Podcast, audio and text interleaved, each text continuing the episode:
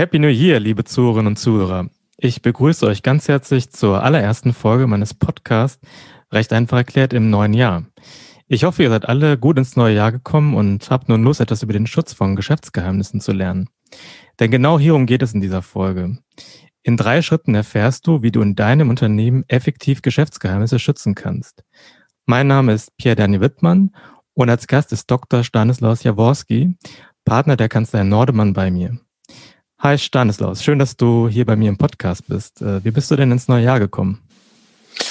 Hallo Pia, ich bin ähm, gestern ganz gut ins neue Jahr gerutscht und ähm, hoffe, dass das nächste Jahr äh, für uns alle irgendwie angenehmer wird.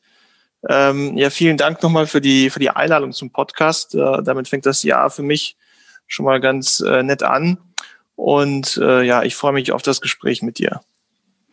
Ja, schön, dass du hier bist. Und äh, ich sehe es auch so. Ich denke, dass 2021 auf jeden Fall besser wird als 2020. ähm, so, liebe Zuhörerinnen und Zuhörer, um euch mit dem Thema Geschäftsgeheimnisschutz ein wenig vertraut zu machen, möchte ich dir zum Einstieg eine kurze Story zur Coca-Cola erzählen.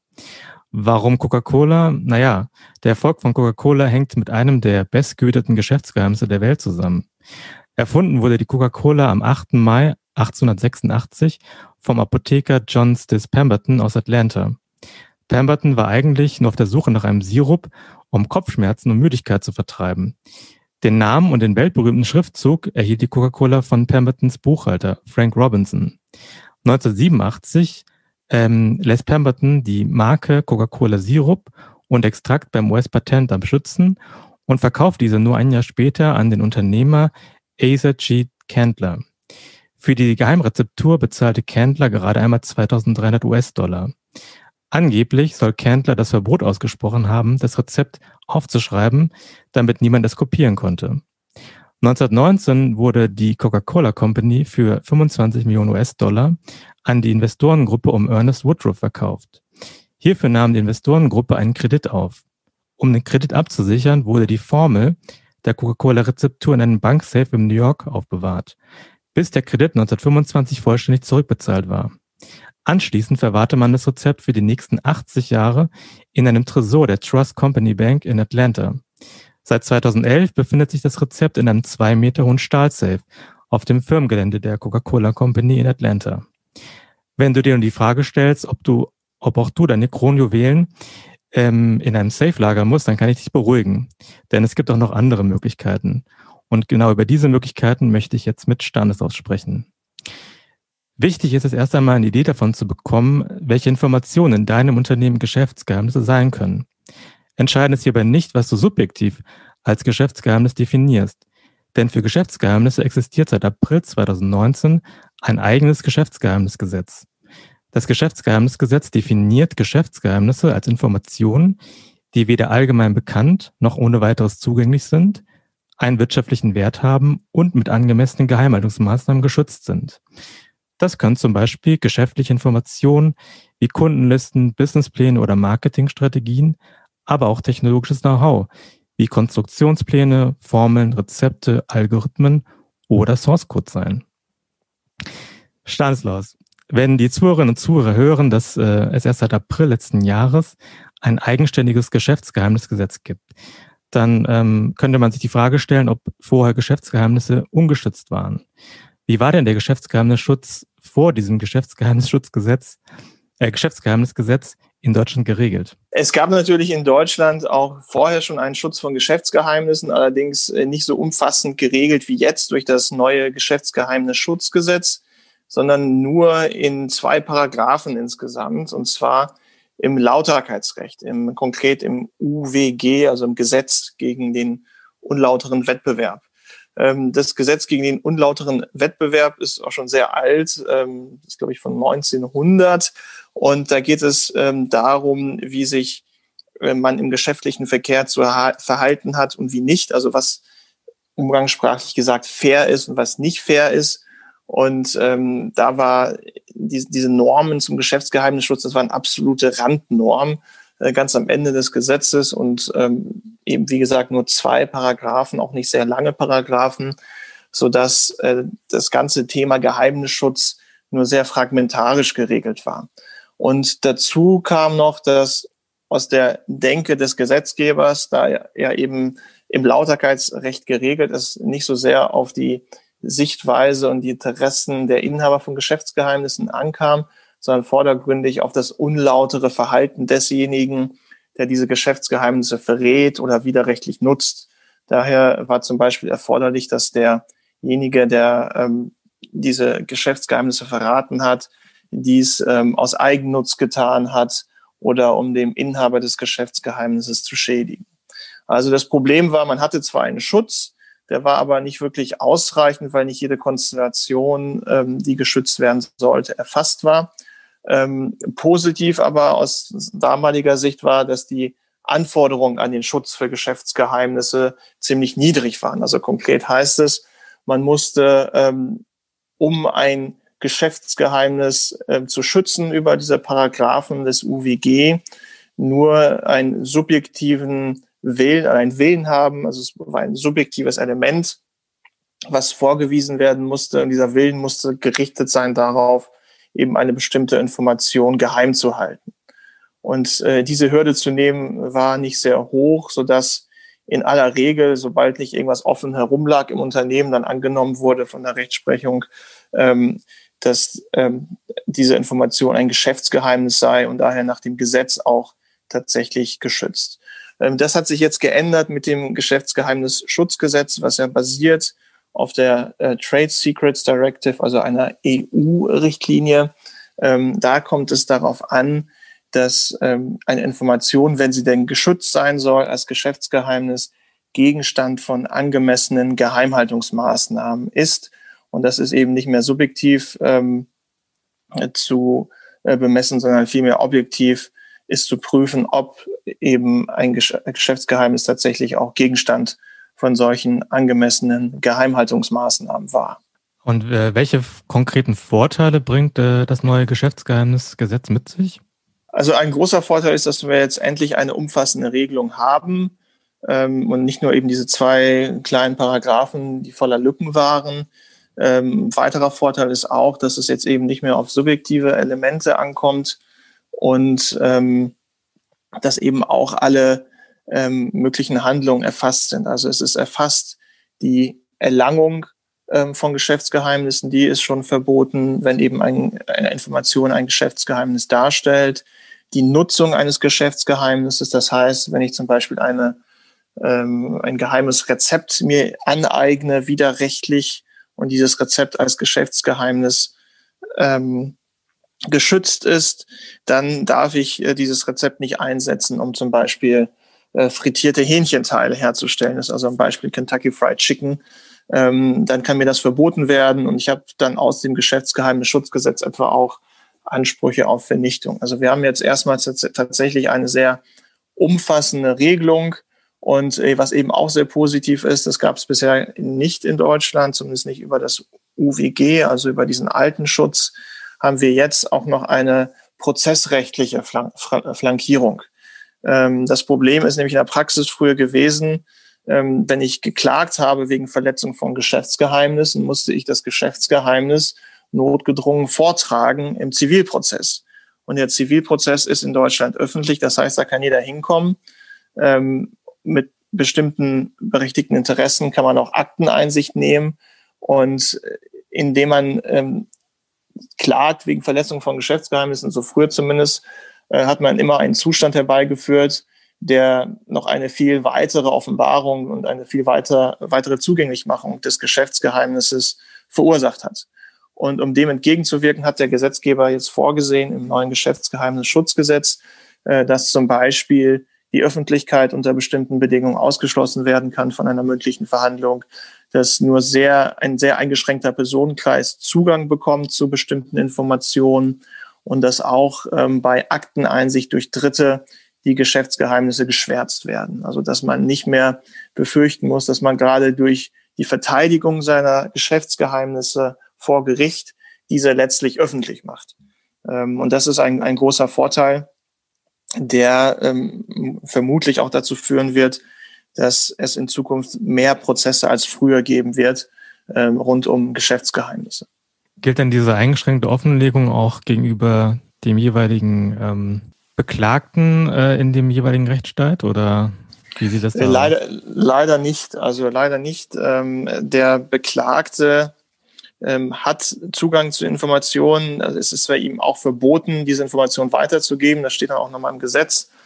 Ähm, aber der Beklagte wird in der Regel Zugang bekommen und auch sein, sein äh, rechtlicher Vertreter wird Zugang bekommen, so dass das immer noch keine Idealsituation ist. Aber da muss man auch einfach ähm, sehen, dass da ein, ein faires Ergebnis erzielt werden muss. Einerseits unter Abwägung der Interessen des Inhabers des Geschäftsgeheimnisses und andererseits der Interessen des Beklagten, der sich nur dann ordentlich verteidigen kann, wenn er auch den Sachverhalt kennt, der streitgegenständlich ist vor Gericht. Also es ist immer noch nicht ähm, ideal, Geschäftsgeheimnisse gerichtlich durchzusetzen. Besser ist es, wenn man sie so gut verteidigt, dass man keine Gerichtsprozesse braucht. Aber es ist jetzt möglich und die Folgen sind nicht mehr ähm, so negativ, wie das noch vor äh, dem Geschäftsgeheimnisschutzgesetz war. Wenn ich Unternehmer bin und äh, meine Informationen schützen lassen möchte, dann äh, könnte ich auch auf die Idee kommen, ein Patent anzumelden. Äh, kann man Geschäftsgeheimnis als Patent anmelden? Und äh, wenn ja, wo liegen die Unterschiede zwischen dem Schutz über das Geschäftsgeheimnisgesetz und dem Patentschutz? Also ähm, die, die gute Juristenantwort ist, kommt drauf an. Man kann nicht jedes Geschäftsgeheimnis als Patent anmelden, denn Geschäftsgeheimnis ist ja, äh, wie du schon am Anfang gesagt hast, letztlich jede Information, die einen wirtschaftlichen Wert hat und Gegenstand von angemessenen Geheimhaltungsmaßnahmen ist. Das kann dann eben auch die Kundenliste sein oder ein bestimmtes Werbekonzept und auch noch vieles mehr, während Patente auf der anderen Seite ja nur technische Erfindungen sind. Also so, sobald wir aus diesem technischen Bereich raus sind, kann ich kein Patent anmelden. Und da ist schon mal der Vorteil des Geschäftsgeheimnisses, dass potenziell das Geschäftsgeheimnis viel breiter ist und ich nicht nur eben technische Erfindungen äh, schützen kann, sondern auch viel banalere Informationen, die aber eben in der wirtschaftlichen Praxis durchaus einen hohen Wert haben.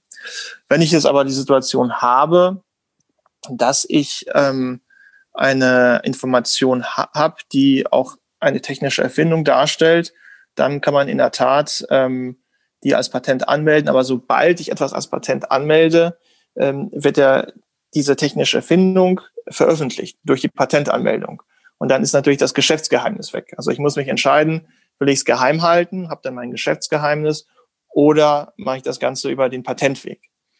Ähm, der Vorteil vom, äh, vom Geschäftsgeheimnis ist, habe ich ja gerade schon gesagt, man muss es eben nicht veröffentlichen. Ich habe es dann nur für mich. Wenn ich es als Patent anmelde, dann bekomme ich zwar auch ein ausschließliches Recht als Patentrechtsinhaber, ähm, aber ich habe immer noch das Problem, ähm, dass natürlich viele ähm, dass äh, meine Erfindung nutzen können, ohne dass ich das jemals erfahre, ohne dass ich jemals dagegen noch gerichtlich vorgehen kann, weil eben die Erfindung veröffentlicht wurde.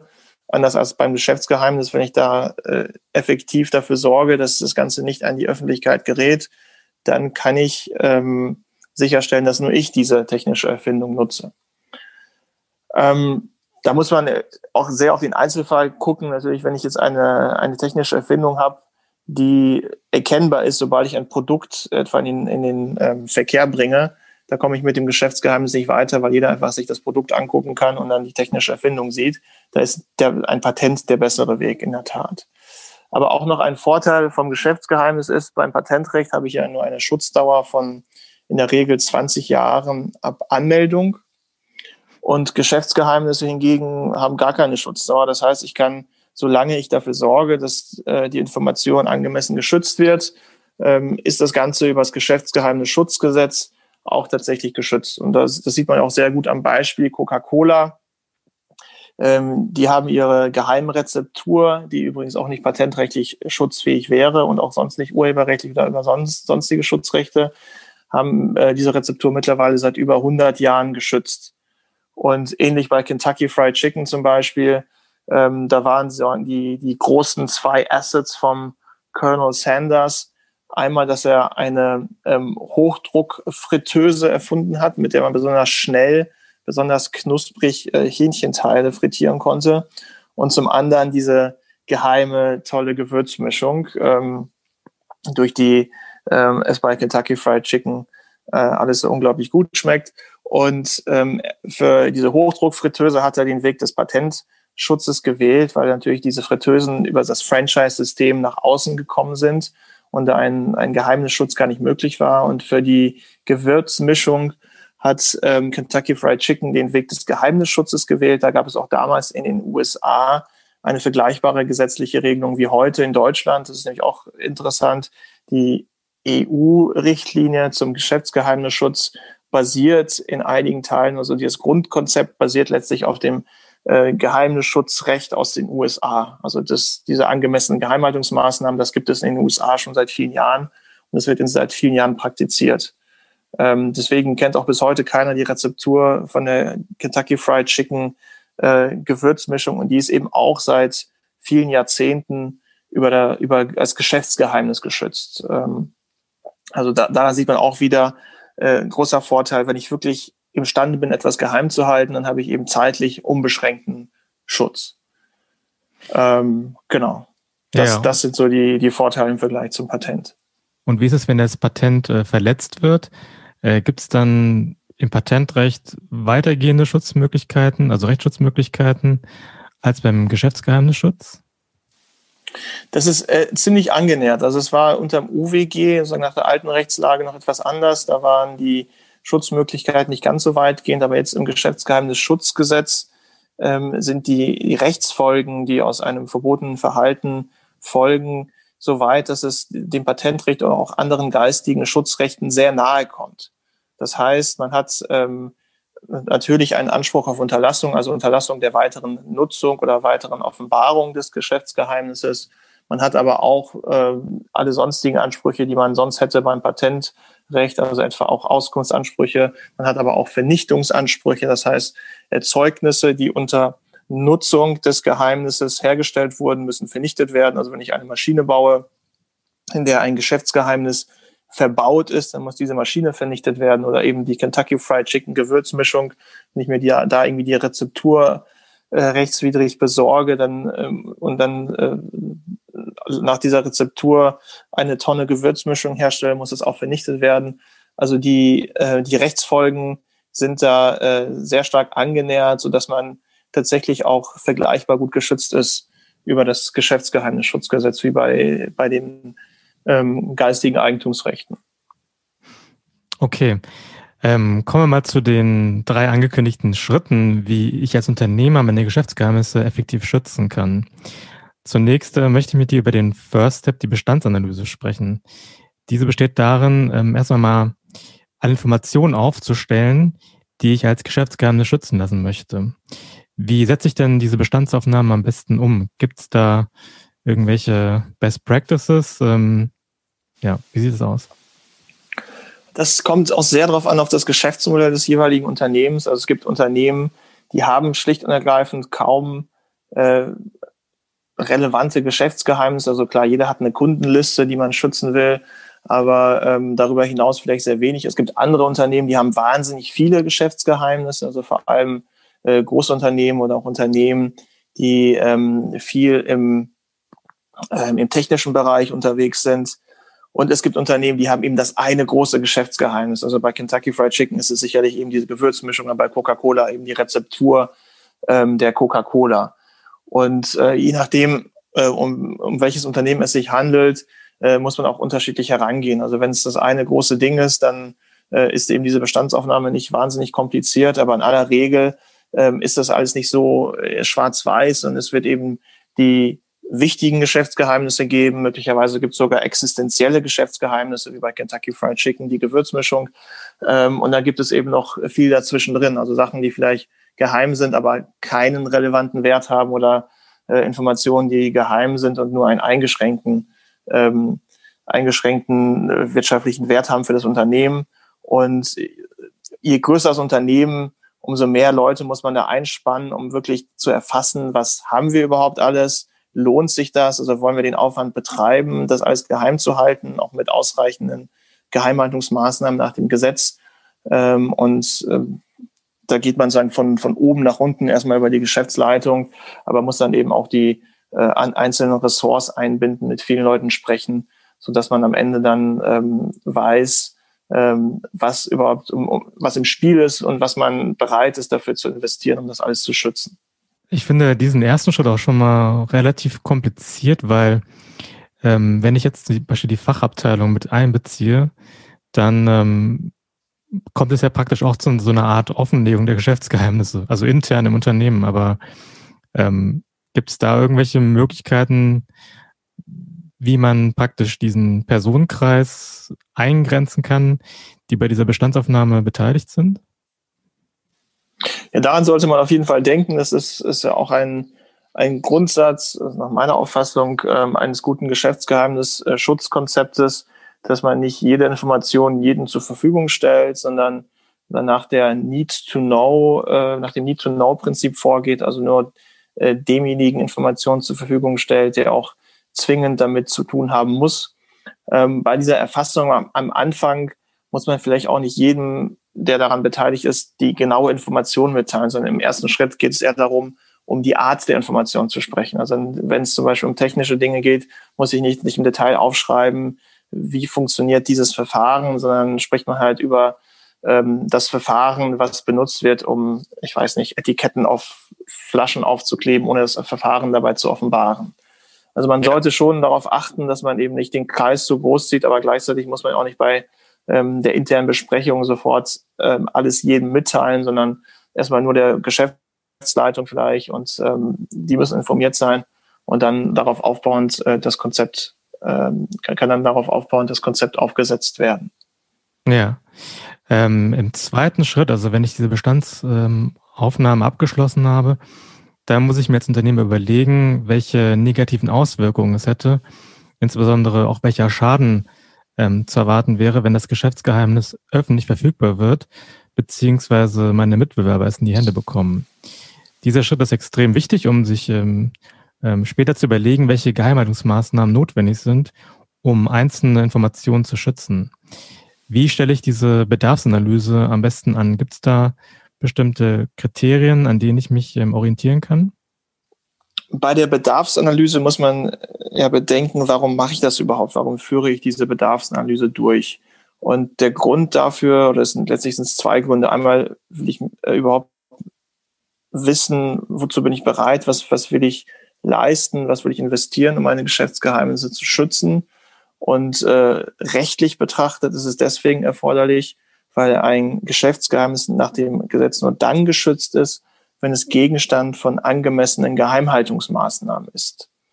Es ist im Gesetz nicht definiert, was es heißen soll, genau. Also was ist dagegen, was sind angemessene Geheimhaltungsmaßnahmen?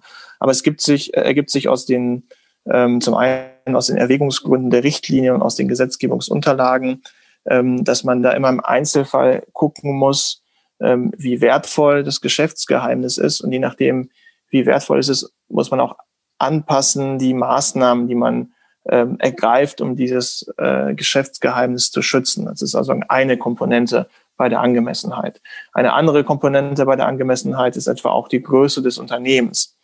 Wenn ich jetzt ein, ein großes Unternehmen habe wie Coca-Cola, dann ähm, werden nach dem Gesetz mehr Maßnahmen von mir gefordert, weil man davon ausgeht, dass Coca-Cola eben über mehr äh, Mittel verfügt, um seine Geschäftsgeheimnisse zu schützen, als der Pommesbudenbetreiber etwa. Also wenn der Pommesbudenbetreiber jetzt eine ganz tolle ähm, Mayonnaise-Variante erfunden hat, in Anführungszeichen, und diese schützen will, dann muss er jetzt nicht den Aufwand betreiben, den Coca-Cola betreiben muss, um ähm, seine Coca-Cola-Rezeptur zu schützen.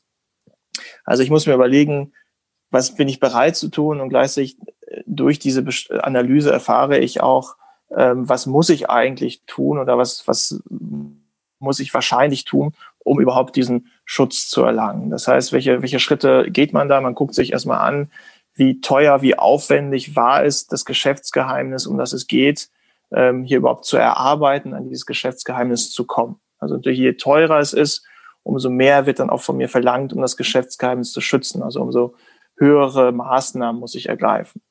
Dann ganz profan natürlich auch der wirtschaftliche Wert des Geschäftsgeheimnisses. Also die ähm, Gewürzmischung von Kentucky Fried Chicken hat sicherlich einen höheren Wert als die Mayonnaise-Variante ähm, der, der unbekannten Pommesbude. Und was auch zu berücksichtigen ist natürlich, welchen, welchen Nachteil habe ich, wenn das Geschäftsgeheimnis veröffentlicht wird, also wenn andere daran gelangen. Es kann auch sein, dass der Nachteil vielleicht gar nicht so wahnsinnig groß ist, weil die Herstellung noch mit weiteren Geschäftsgeheimnissen zusammenhängt oder so, so, ähm, so aufwendig ist, dass am Ende die Veröffentlichung mir nicht, nicht erheblich schaden wird. Also man ähm, muss diese ganzen Kategorien berücksichtigen und sollte dann versuchen, ähm, die Geschäftsgeheimnisse, die man hat, in mindestens drei, vielleicht sogar vier, fünf unterschiedliche Gruppen einzusortieren und dann für diese unterschiedlichen Gruppen ähm, dann zu bestimmen, welche Geheimhaltungsmaßnahmen will ich hier äh, treffen, damit das Ganze dann äh, geschützt ist. Ich stelle mir gerade vor, wie das äh, praktisch aussieht. Also ähm, bringe ich dann so eine Art äh, digitalen Stempel äh, oder, wenn ich es ausgedruckt habe, manuellen Stempel, dann auf die jeweilige Information, also mit ähm, mhm. Vertraulich, äh, nicht so vertraulich ähm, oder wie, wie muss ich mir das vorstellen? Das ist, das ist ein, ein erster Schritt, würde ich sagen, und auch ein sehr wichtiger Schritt, dass man überhaupt vertrauliche Informationen kennzeichnet und dadurch natürlich auch ähm, andere darauf hinweist, das ist vertraulich. Das hat ähm, in der Regel den Effekt, dass diese Informationen auch nicht so leichtherzig ähm, herumgegeben werden, wie das vielleicht sonst bei anderen Informationen der Fall wäre, die nicht gekennzeichnet sind, weil bei jedem sofort immer die Alarmglocken schrillen, oh, streng vertraulich, da muss ich aufpassen. Ähm, das ist der erste Schritt. Das kann man auch, ähm, also natürlich kann man es per Hand machen, aber wenn man es professionell machen will in einem großen Unternehmen, gibt es dazu mittlerweile auch Softwarelösungen, die einem bei Erstellung jedes Dokuments, auch äh, maßgebliche Änderung von jedem Dokument erstmal fragen, wie das Ganze einzustufen ist. Ist das jetzt streng geheim oder äh, normal geheim oder gar nicht geheim? Das ist der erste Punkt. Ähm, aber das ist nur der Anfang und auch in der Regel nicht ausreichend. Also es könnte vielleicht ausreichend sein beim Pommesbudenbetreiber, weil er eben so klein ist, von dem wird dann wenig verlangt. Da reicht es vielleicht, wenn er seine Mayonnaise-Rezeptur mit einem Stempel streng vertraulich versieht und das Ganze da in seiner Schublade abschließt. Ähm, bei Coca-Cola wird aber viel mehr verlangt. Die müssen ähm, natürlich auch im Bereich IT-Sicherheit sehr gut aufgestellt sein. Das ist dann auch der in der Praxis wohl der, der wichtigste Punkt, weil wenn man an äh, vertrauliche Informationen kommen will, dann geschieht das heutzutage in der Regel nicht mehr, dass man irgendwo einbricht und Schubladen durchwühlt, ähm, sondern vielmehr über die IT, über Hackerangriffe. Und ähm, da ist natürlich eine, eine gewisse Grundsicherheit, äh, die gegeben sein muss und die auch äh, nachgegangen, kontrolliert werden muss. Und in Bezug auf besonders wertvolle Geheimnisse muss man eben noch besondere Maßnahmen treffen, zum Beispiel Zugangsbeschränkung, nicht nur auf die Art und Weise, dass äh, nicht jede Person aus dem Unternehmen in den Raum gehen kann, wo dann die Coca-Cola-Rezeptur auch bewahrt wird, sondern auch selbstverständlich digital, dass das Ganze dort auch abgebildet wird. Dass auch digital ähm, nur bestimmten Personen auf bestimmte Datenzugang gewährt wird und idealerweise auch nachverfolgbar ist, wer auf welche Informationen äh, Zugriff genommen hat.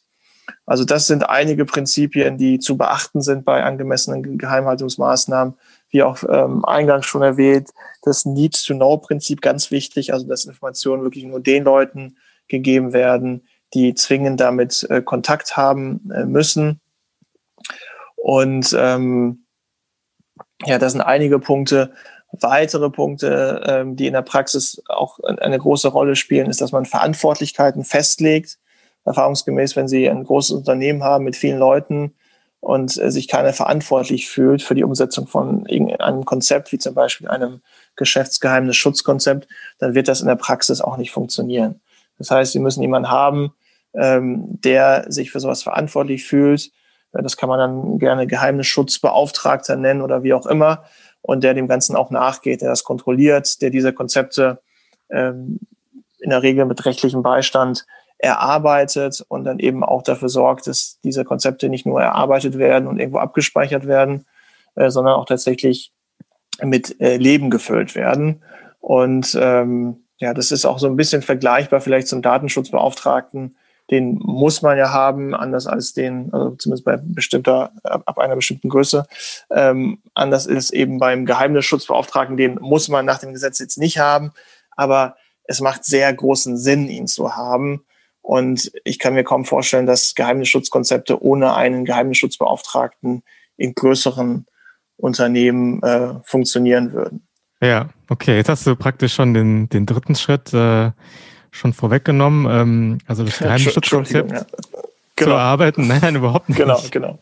Vollkommen okay. Ähm, also genau, der dritte Schritt besteht darin, dass man, ähm, wie Stanislas gerade schon erklärt hat, dass man ein Geheimnisschutzkonzept erarbeitet und äh, angemessene Geheimhaltungsmaßnahmen bestimmt. Ähm, kann man sich denn bei der Erarbeitung dieser Geheimhaltungsmaßnahmen auch so ein bisschen daran orientieren, was man bei der Umsetzung von der Datenschutzgrundverordnung gemacht hat, also im Bereich IT-Sicherheit? Auf jeden Fall, auf jeden Fall. Also man kann, man muss da sagen, nicht dass das Rad von neuem erfinden im, im Bereich IT-Sicherheit. IT-Sicherheit kann man sich da viel abgucken oder eben auch beim Datenschutzbeauftragten. Und ähm, man kann auf viele Mechanismen zurückgreifen, die bereits dazu dienen, auch zu sorgen, dass persönliche Daten vertraulich behandelt werden und ähm, eben nicht äh, irgendwie rauskommen oder missbraucht werden. Das heißt, man hat ja durch den Datenschutz schon eine Art Geheimnisschutz ja, Schutz der persönlichen Daten. Und diese Systeme, wenn sie dann gut eingerichtet worden sind, gut etabliert worden sind, die kann man dann doppelt nutzen, natürlich mit gewissen Ergänzungen, mit ge gewissen Sonderaspekten, die ja zu berücksichtigen sind, aber man muss in der Regel nicht von, von Null anfangen ähm, so dass man da keine Furcht haben sollte, oh Gott, das ist jetzt ein großes Konzept, das umzusetzen, das ist viel zu kompliziert und es wird mir zu kostspielig. Also es ist natürlich schon was anderes als jetzt der, der Schutz von persönlichen Daten, aber man kann in, in vielerlei Hinsicht äh, Mechanismen, die man schon bereits äh, in Bezug auf den Datenschutz eingerichtet hat, ähm, dann wiederverwerten oder äh, zumindest auf diesen aufbauen, um dann auch Geschäftsgeheimnisse zu schützen.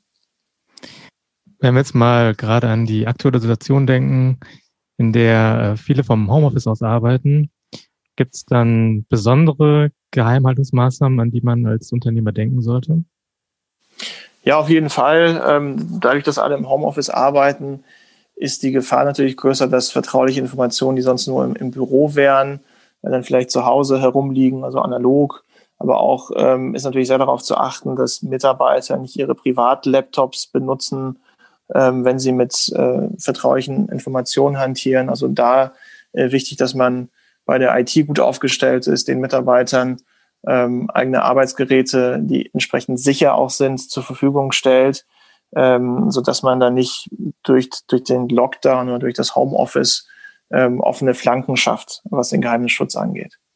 Ja. Und, und ganz wichtig, das ist, glaube ich, auch so der, in der Praxis äh, wird das immer wieder unterschätzt, ist die Sensibilisierung der Mitarbeiter. Also die erfahrungsgemäß die größte Schwachstelle in äh, Geheimnisschutzkonzepten ist der Mensch. Ähm, und da muss man äh, die Mitarbeiter sensibilisieren, sie darauf aufmerksam machen, ähm, was das bedeutet, welche, welche wirtschaftlichen Folgen eine Verletzung von Geschäftsgeheimnissen haben kann und ähm, dadurch sicherstellen, dass sich auch wirklich alle Mühe geben und e-, eben nicht äh, zu leichtherzig mit Geschäftsgeheimnissen umgehen oder vielleicht sogar durch äh, nachlässiges Verhalten dazu beisteuern, dass, dass Hacker oder, oder andere Dritte irgendwie Zugang bekommen auf Geschäftsgeheimnisse. Ja. Ähm, du hattest ja vorhin auch schon mal ähm, einen wichtigen Baustein dieser Geheimhaltungsmaßnahmen angesprochen, ähm, und zwar den, die Vertraulichkeitsvereinbarung. Mhm. Ähm, worauf ähm, muss ich denn bei diesen Vertraulichkeitsvereinbarungen besonders achten? Ja, das ist ein ganz wichtiger Punkt. Ähm, Vertraulichkeitsvereinbarungen, äh, wie du wieder sagst, äh, sind ähm, deswegen wichtig, weil sie zum einen Teil von angemessenen Geheimhaltungsmaßnahmen sind. Also es ist kaum vorstellbar, dass ich ausreichende, also angemessene Geheimhaltungsmaßnahmen vorhalte, wenn ich keine ähm, Geheimhaltungsvereinbarung oder man nennt sie auch Vertraulichkeitsvereinbarung oder Non-Disclosure Agreements oder eben dann NDAs. Äh, viele Namen, aber es geht eigentlich immer um das, um das Gleiche. Und ähm, ähm, diese führen eben dazu, dass man eine weitere Maßnahme ergreift, die zur Angemessenheit von Geheimnisschutzmaßnahmen beiträgt. Und darüber hinaus, das muss man sich ja bewusst machen, das Geschäftsgeheimnisschutzgesetz schützt ja das Geschäftsgeheimnis gegenüber jedermann. Also nicht nur gegenüber Vertragspartnern, mit denen ich dann ein NDA abschließe, sondern gegenüber allen Personen, die wie auch immer ähm, Kontakt zum Geschäftsgeheimnis ähm, bekommen. Und ähm, der NDA geht ja darüber oder hat, hat nochmal eine andere Schutzrichtung, weil der NDA ist ja konkret darauf ausgerichtet, äh, mit dem Vertragspartner etwas zu vereinbaren, wodurch das Geschäftsgeheimnis geschützt wird. Da steht dann eben drin in der Vertraulichkeitsvereinbarung oder eben in dem NDA, es ist verboten, äh, mit der vertraulichen Information dies und jenes zu machen. Also ich habe eine sehr zielgerichtete ähm, vertragliche Vereinbarung ähm, und kann dann aber auch, das, das sollte man nicht vergessen, äh, durchaus in einigen Punkten über die Regelungen ähm, des Geschäftsgeheimnisschutzgesetzes hinausgehen.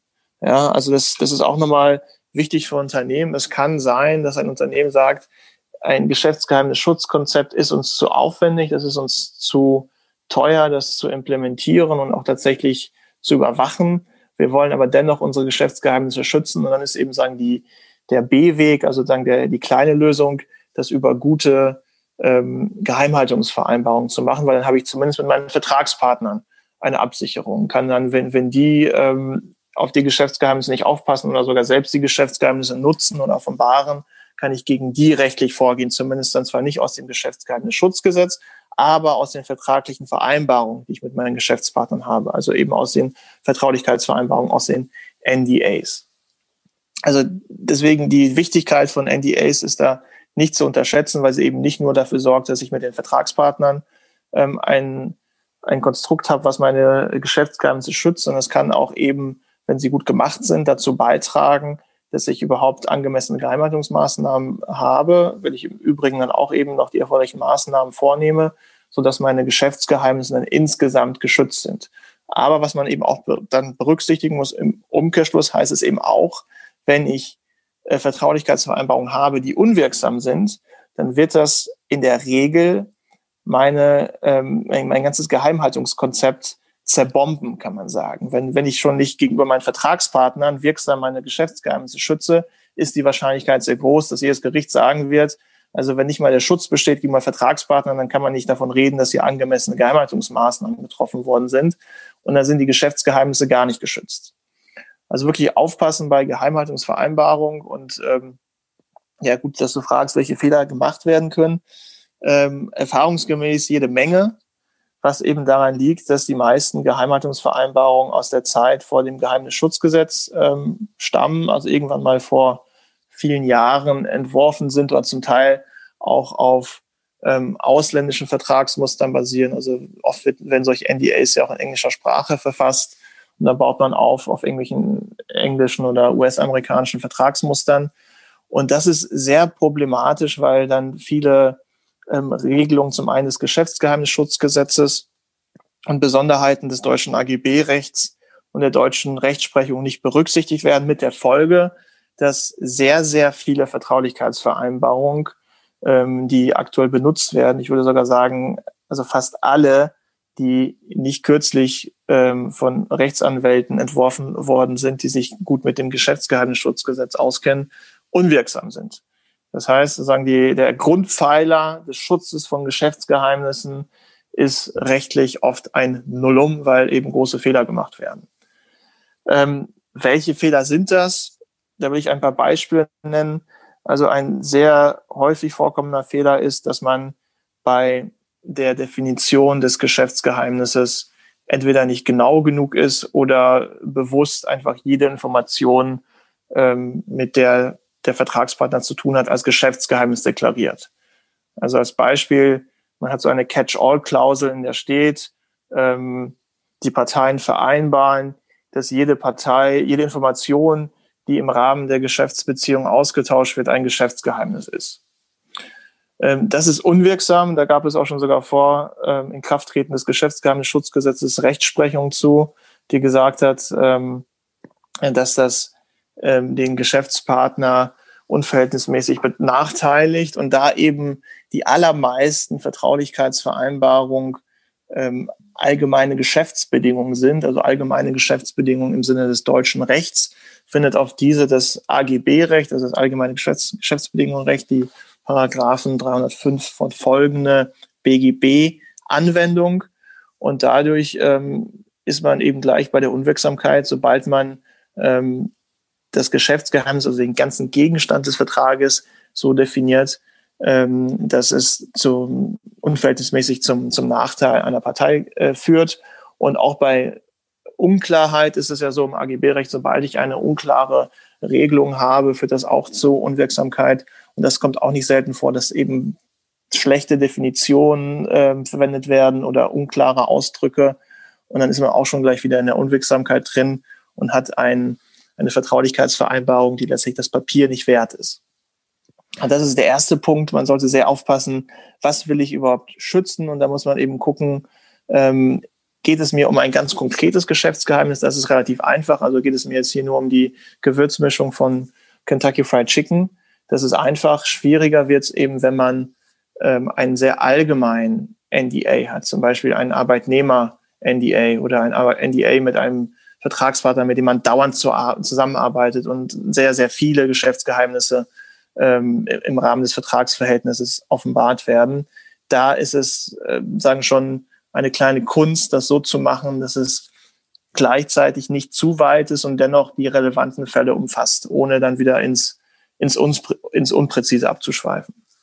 Ähm, wenn du jetzt sagst Catch-all-Klauseln, also dass man jegliche Informationen, die im Geschäfts, äh, ähm, in der geschäftlichen Verbindung aus, ausgetauscht werden, dass die als Geschäftsgeheimnis gelten. Was ist dann sozusagen, also wie, wie macht man es dann richtig? Also muss man dann die Geschäftsgeheimnisse sozusagen einzeln auflisten in dieser Vereinbarung oder ähm, reichen da irgendwie auch Bezugnahmen auf auf andere Dokumente aus? Wie, wie macht man das am besten? Also wenn man eben diesen glücklichen Fall hat, dass man ein ganz, ein ganz bestimmtes Geschäftsgeheimnis hat, wie zum Beispiel irgendeine Rezeptur, dann muss man natürlich nicht, nicht die Rezeptur da reinschreiben, weil es auch wieder gefährlich ist für die Rezeptur als solche, aber man kann sie umschreiben und das ist dann in der Regel ausreichend, wenn man eben diese problematischen Fälle hat, wo man gar nicht weiß, welche Geschäftsgeheimnisse da noch ausgetauscht werden im Rahmen des Vertragsverhältnisses, da ist es am besten zuerst mal anzufangen mit einer Aufzählung von Geschäftsgeheimnissen, die ähm, überhaupt bestehen im Unternehmen. Und da sollte man sich sozusagen vorher schon überlegen, was ist für mich überhaupt relevant, was ist für mich wichtig. Da kann man dann sowas reinschreiben wie eben zum Beispiel Kundenlisten oder Lieferantenlisten, dass man erstmal ganz konkret alles, alles auflistet. Und dann in den nächsten Punkten geht man sagen ins eher abstraktere, äh, und das macht man auch deswegen bewusst, sagen vom Konkreten ins Abstrakte, möglichst auch getrennt ähm, strukturell, dass wenn dann das Abstrakte doch unwirksam ist, weil es nicht klar genug ist oder weil es eben zu abstrakt ist, ähm, dass dann zumindest diese konkrete Auflistung oben gerettet wird und man nicht Gesamtunwirksamkeit hat der gesamten Definition. Das ist dann so wirklich juristisches äh, Handwerk äh, mit Blick auf das AGB-Recht. Da können wirklich kleinste Fehler dazu führen, dass alles unwirksam ist, beziehungsweise mit bestimmten Kniffen und Tricks kann man ähm, äh, zumindest noch die, die konkreten Teile einer Definition retten, so dass dann für die wichtigsten Sachen Schutz besteht vertraglich. Ähm, Gibt es dann noch ähm, bestimmte äh, Regelungen, die man vorsehen sollte, damit man praktisch einen gewissen Druck auf den Vertragspartner ähm, aus, ausübt, damit er die mhm. Geschäftsgeheimnisse nicht ausplaudert? Also gibt es da so ja, irgendwelche Sanktionsmöglichkeiten? Das, das gibt es durchaus. Das sind, ähm, man kann natürlich wie in fast jedem anderen Vertrag auch Vertragsstrafen vorsehen, wenn gegen den Vertrag verstoßen wird. Das heißt, wenn dann zum Beispiel ähm, ein Geschäftspartner möglicherweise nicht, nicht vorsätzlich, aber fahrlässig ähm, verursacht, dass ein Geschäftsgeheimnis offenbart wird, dann muss er nicht nur Schadensersatz bezahlen, ähm, was dann im Einzelfall, das noch als, als kleiner Hinweis, es ist nicht immer so einfach nachzuweisen, welcher Schaden entstanden ist durch die Offenbarung eines Geschäftsgeheimnisses. Und dann kann es eben besonders attraktiv sein, dass man eine Vertragsstrafe hat, ähm, wo dann eben bei Verletzung des Geschäftsgeheimnisses die Summe X zu zahlen ist. Ähm, das ist eine Möglichkeit. Hier gibt es mehrere Gesichtspunkte, die wieder berücksichtigt werden müssen in der Regel führen Vertragsstrafen zu heftigem Widerstand bei Vertragspartnern. Das heißt, man sollte hier auch so ein bisschen abwägen, ähm, die Ökonomie des Vertragsschlusses. Wenn ich zum Beispiel mit unzähligen Vertragspartnern dauernd irgendwelche Vertraulichkeitsvereinbarungen abschließe und es in der Regel auch nicht um die allerwichtigsten Informationen geht, sollte ich mir überlegen, ob ich wirklich jedes Mal diese Vertragsstrafeklausel mit reinnehme, weil erfahrungsgemäß in vielen Fällen dann die Rückmeldung kommt, nee, das können wir so nicht unterschreiben. Und dann diskutiert man wieder hin und her über die Vertragsstrafeklausel eine etwaige Anpassung, was alle Parteien Zeit kostet und ähm, in der Regel dann auch Geld. Also man kann sich überlegen, will man es überhaupt im ersten Schritt und wenn man es will, dann muss man auch wiederum aufpassen, dass man da keine Fehler macht. Also erstmal bei Arbeitnehmern ähm, geltender Sonderregelung, arbeitsrechtliche Natur, dann muss die Vertragsstrafe ohnehin beschränkt sein auf ähm, einen bestimmten, also eine bestimmte Menge von Monatslöhnen. Ähm, also da ist man sagen nicht nach, nach oben offen. Und problematisch sind auch wiederum die Vertraulichkeitsvereinbarungen, wo es nicht um ein ganz bestimmtes Geschäftsgeheimnis geht, also wieder nicht um die Rezeptur XY, sondern um eine Vielzahl von sehr unterschiedlichen Geschäftsgeheimnissen, weil da ist es auch sehr schnell so, dass die Vertragsstrafeklausel, also auch wenn sie jetzt nicht allzu hoch ist, angenommen, ich sage jetzt, bei jedem Verstoß äh, muss man 5000 Euro zahlen, kann auch das wieder unwirksam sein, wenn der Verstoß eben sehr geringfügig ist oder wenn Verstöße unter der Klausel denkbar sind, die sehr geringfügig sind. Ähm, weil es dann unverhältnismäßig wäre, 5000 Euro zu zahlen, wenn ähm, eine kleine Vorsichtsmaßnahme mal nicht ergriffen wird, die unter den konkreten Bedingungen auch eigentlich nicht zu irgendeinem wirtschaftlichen Schaden hätte führen können. Äh, da sollte man eben möglichst nicht mit ähm, konkreten Beträgen arbeiten bei solchen allgemeinen Vertragsstrafeklauseln, sondern am besten nach dem sogenannten neuen Hamburger Brauch. Das heißt, man schreibt rein, es ist eine angemessene Vertragsstrafe zu zahlen, die dann im Streitfall, also die festzusetzen ist vom Gläubiger, das heißt vom Inhaber des Geschäftsgeheimnisses und im Streitfall zu überprüfen von den Gerichten. Und dann lässt man sagen offen, was der Betrag ist und äh, wenn es dann zu einer Verletzung kommt, muss es eben festgelegt werden. Man hat aber trotzdem eine wirksame ähm, Vertragsstrafe. Anders hingegen, also da, man kann auch im Einzelfall mal wirklich hohe Vertragsstrafen reinschreiben in Verträge, wenn es eben um ganz bestimmte und ganz wertvolle ähm, einzelne Geschäftsgeheimnisse geht. Das hat man zum, also eben tatsächlich im Lebensmittelbereich, bei Rezepturen, aber auch im Pharmabereich kommt das häufiger vor, wenn man ähm, notgedrungen irgendwelchen Subunternehmern ähm, Teile von Rezepturen von Medikamenten etc. oder auch Kosmetika mitteilt, dass man sich dann absichert und dann kann man auch durchaus mal sechsstellige Beträge oder höhere Beträge sogar reinschreiben, weil dann äh, ist es auch verhältnismäßig, wenn dann durch Nachlässigkeit oder Vorsatz äh, solche sehr, sehr bedeutenden Geschäftsgeheimnisse offenbart werden. Also da muss man wieder auf den Einzelfall gucken und dann eben sich anschauen, A, ist es ein Arbeitnehmer, B, ist es eine allgemeine Vertraulichkeitsvereinbarung oder ist es dann eine sehr besondere mit einem sehr wertvollen Geschäftsgeheimnis, wo man auch höhere Vertragsstrafen vereinbaren, vereinbaren kann. Ja, also beispielsweise, wenn jetzt irgendwie äh, BioNTech äh, anderen Pharmazieunternehmen erlauben würde, diesen Impfstoff herzustellen und dafür jetzt die, die Impfstoffrezeptur bekommen, dann genau. Könnte man aber beispielsweise relativ hohe Vertragsstrafen. Äh, genau, da, da hätte ich keine Bedenken, also auch mit einem höheren Millionenbetrag als Vertragsstrafe festzusetzen. Ja. Anders hingegen, wenn jetzt irgendwie der Getränkelieferant, also ich sage jetzt mal 0815 Vertraulichkeitsvereinbarung hat, unter die dann alle möglichen Informationen fallen sollen und ähm, da wäre sowas auf jeden Fall un unverhältnismäßig und unwirksam. Ja. Muss man da auch noch ähm, bestimmte, bestimmte Ausnahmen regeln in dieser Vertraulichkeitsvereinbarung? Ja, auf jeden Fall. Und ähm, das ist auch so ein, ein ich sage jetzt mal, Unwirksamkeitsklassiker. Also die äh, meisten Vertraulichkeitsvereinbarungen, die genutzt werden, kranken auch an diesem Punkt und sind auch äh, schon allein deswegen unwirksam. Ähm, denn die meisten Vertraulichkeitsvereinbarungen sehen vor, Information XY ist geheim zu halten, es sei denn, es besteht eine gesetzliche Pflicht, ähm, die Information zu offenbaren oder an irgendwen weiterzugeben.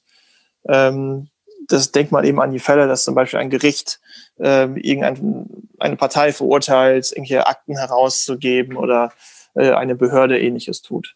Das ist aber leider nicht ausreichend, denn es gibt im Geschäftsgeheimnisschutzgesetz in den Paragraphen drei und fünf sogenannte Ausnahmen und erlaubte Handlung, und äh, da ist dann zum Beispiel auch geregelt, ähm, dass in Whistleblowing-Konstellationen die Offenbarung von Geschäftsgeheimnissen ähm, erlaubt ist.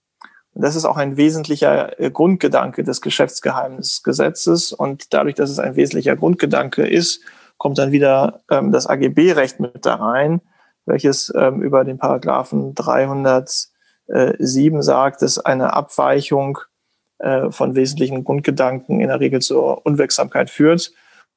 Und wenn ich eben in meinem NDA nur vorsehe, die Information XY ist geheim zu halten, außer ich muss sie offenbaren nach Gesetz, dann ist das falsch, weil das Geschäftsgeheimnisgesetz sagt, nicht nur in, Konstellationen, wo ich es offenbaren muss, sondern wo auch eine Partei es offenbaren darf.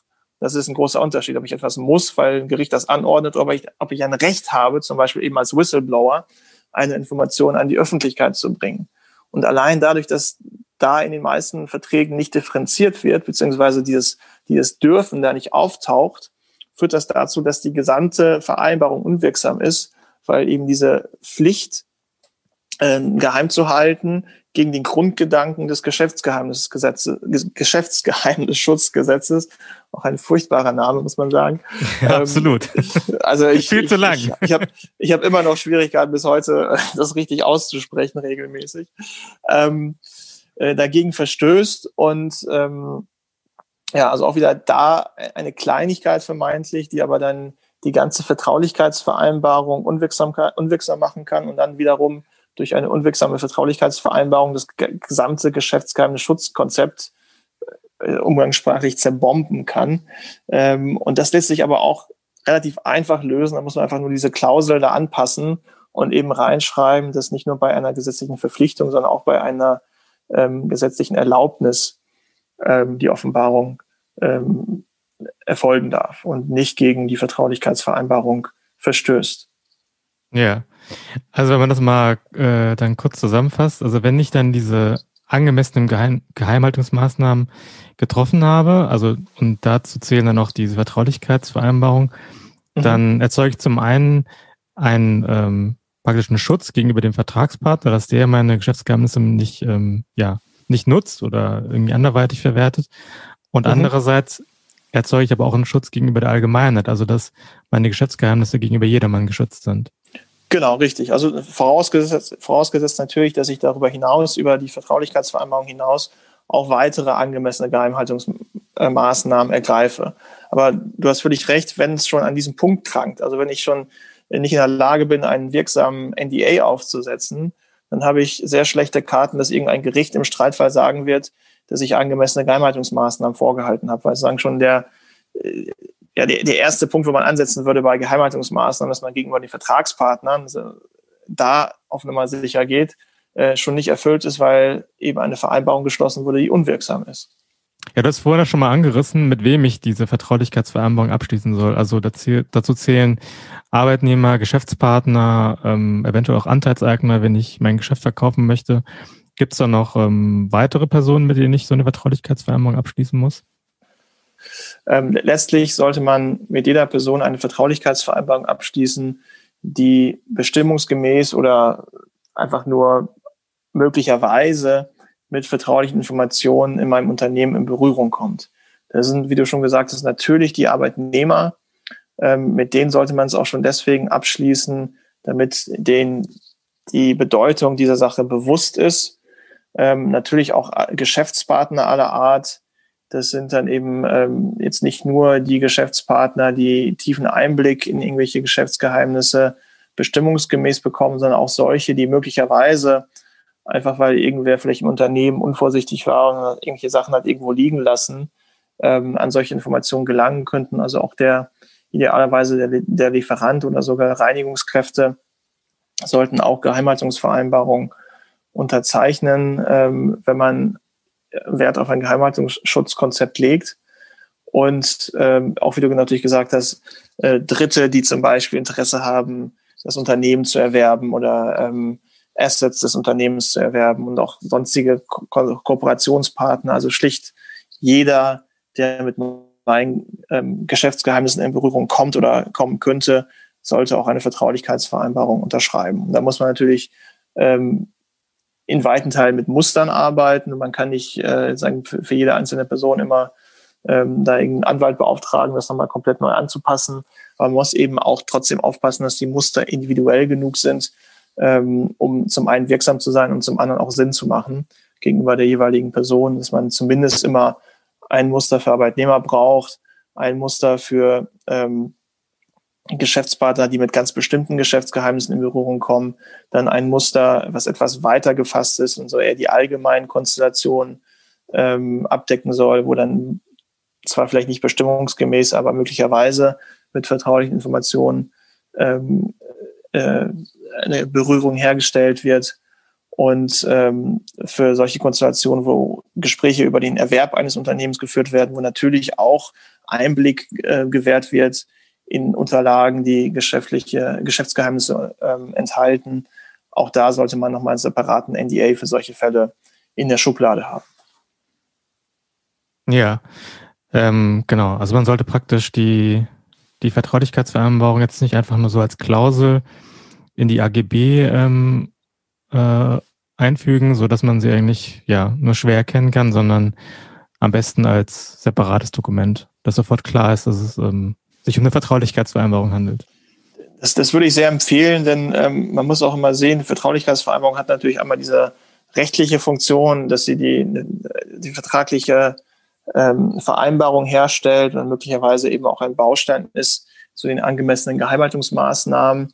Aber darüber hinaus hat sie auch die praktisch sehr wichtige Funktion, ähm, die, jeweilige, die jeweiligen Vertragspartner darauf hinzuweisen. Hier gibt es vertrauliche Informationen, bitte damit sorgsam umgehen und äh, diese schützen.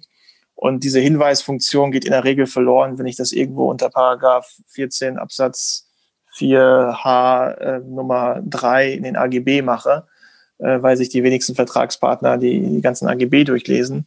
Also man sollte immer ähm, separate Verträge aufsetzen. Die müssen auch nicht wahnsinnig lang in jedem Fall sein, ähm, aber sie sollten separat als Vertrag aufgesetzt werden, allein eben um schon auf die Dringlichkeit des Themas aufmerksam zu machen.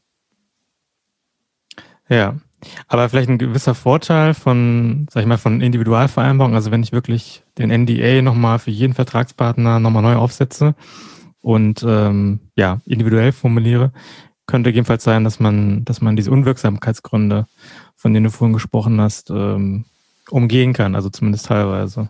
Das, das ist völlig richtig. Das ist in der Tat ein Vorteil, ähm, wobei man da eben auch gucken muss, äh, man ist sehr schnell im AGB-Recht drin, sobald man jemandem irgendwas vorlegt und es unterschreibt. Und es ist ähm, basiert auf vorgefertigten Texten, die man ähm, für solche, also für vielfach, zur vielfachen Verwendung nutzt, dann ist man sehr schnell im AGB-Recht drin und sollte sich nicht darauf verlassen, leichtfertig, das ist jetzt kein, keine AGB mehr, das sind keine AGB mehr, das ist ein individual ausgehandelter Vertrag.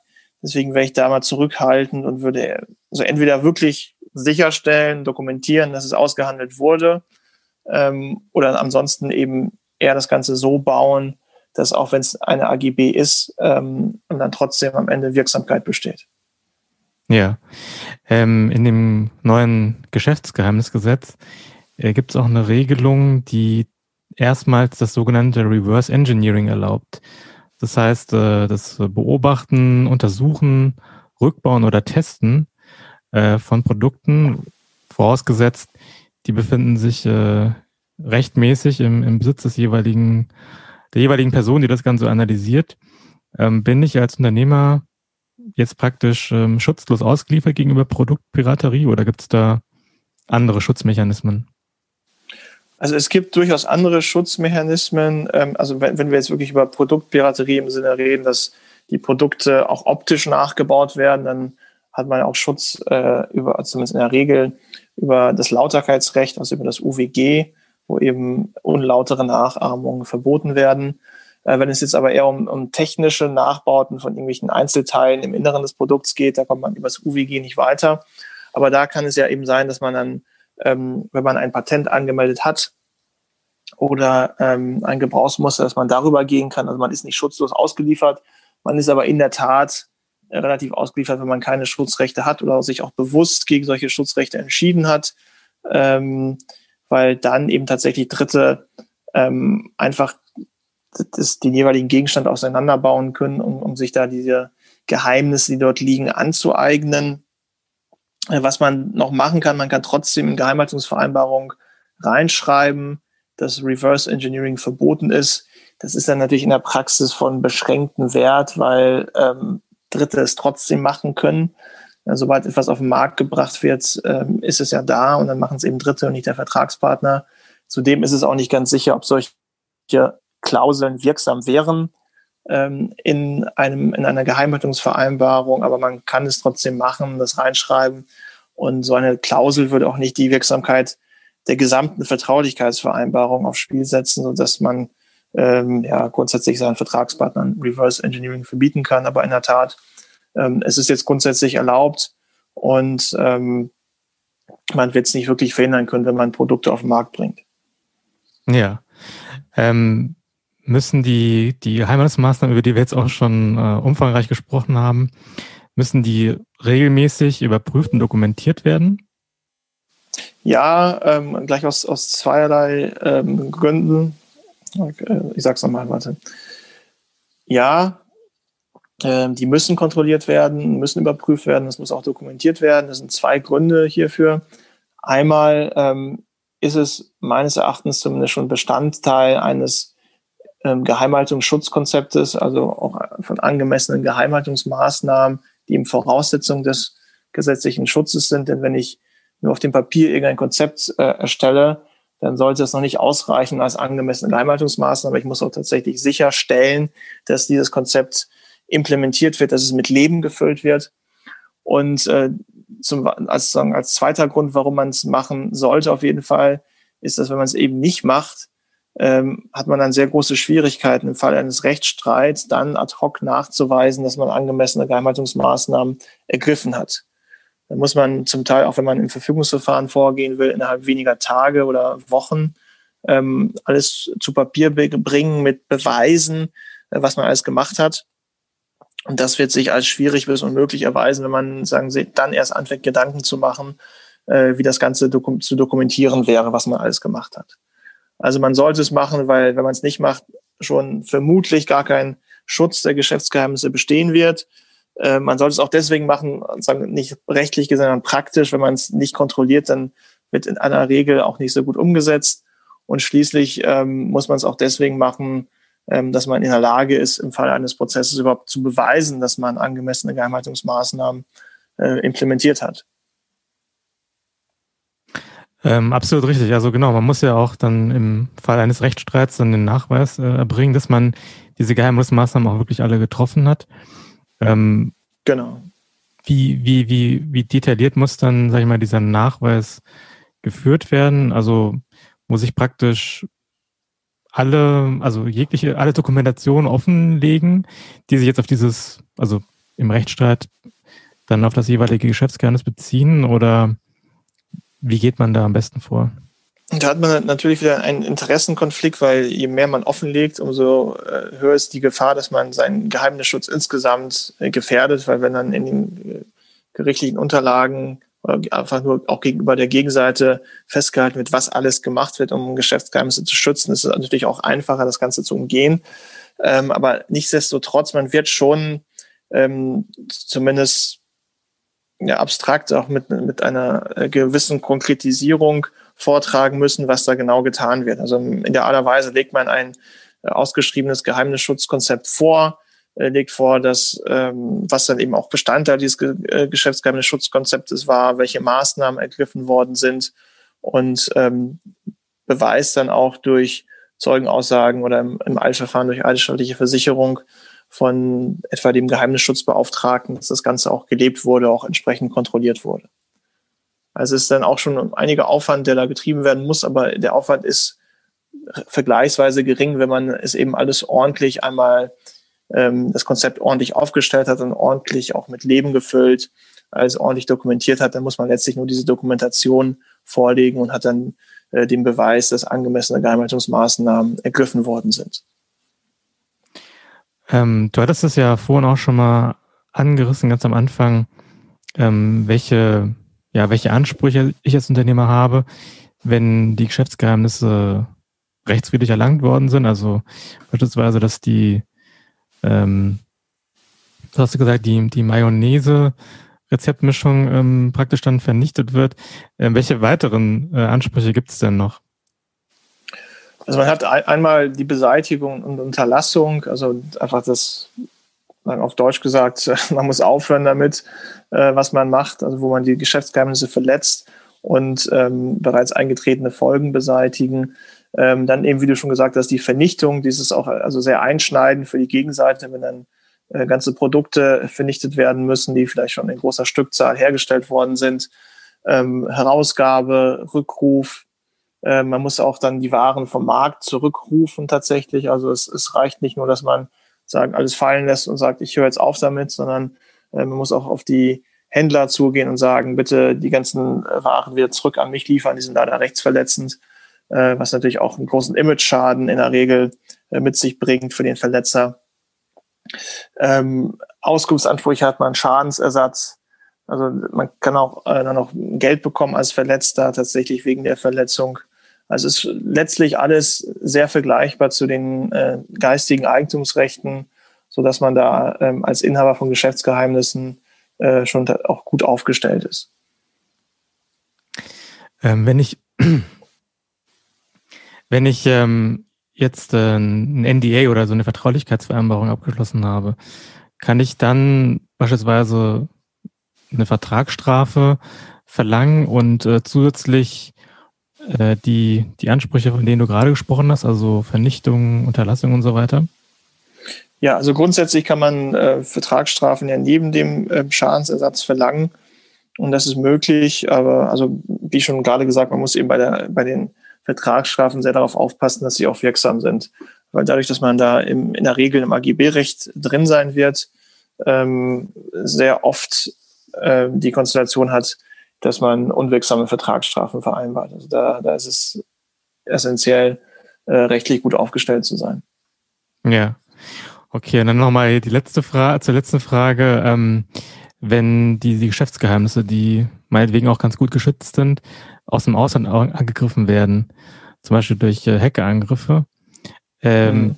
bin ich dann mit dem Geschäftsgeheimnisgesetz äh, auf einer, ja, auf einer sicheren Seite? Also bin ich dann auch geschützt oder, oder wie sieht das aus? Man, man ist geschützt als deutsches Unternehmen, also man kann dann tatsächlich auch gegen die, äh, ich weiß nicht, Hacker aus welchem Land auch immer vorgehen auf Grundlage des Geschäftsgeheimnisschutzgesetzes. Äh, die Probleme dürften aber regelmäßig da weniger im rechtlichen als eher im, im praktischen Bereich liegen. Also ähm, man hat das Problem ja auch im, im Bereich der Online-Piraterie etwa, dass äh, solche Rechtsverletzer oft in Staaten liegen, äh, sitzen, äh, in denen eine Rechtsdurchsetzung nicht möglich ist, beziehungsweise noch viel häufiger eine Identifizierung des Verletzers gar nicht möglich ist. Also einen Hacker zu identifizieren, äh, passiert ja relativ selten ähm, sodass dann die Durchsetzung der Ansprüche in solchen Auslandsfällen sehr oft in der Praxis schwierig ist. Wobei man aber sagen muss, dass in der Praxis die meisten Fälle, die sich abspielen, sind jetzt nicht die, die nordkoreanischen Hacker, ähm, sondern eher Mitbewerber und die sitzen dann meistens auch in Deutschland oder zumindest in der EU und da kann man auch äh, gerichtlich dann ohne weiteres dagegen vorgehen. Okay.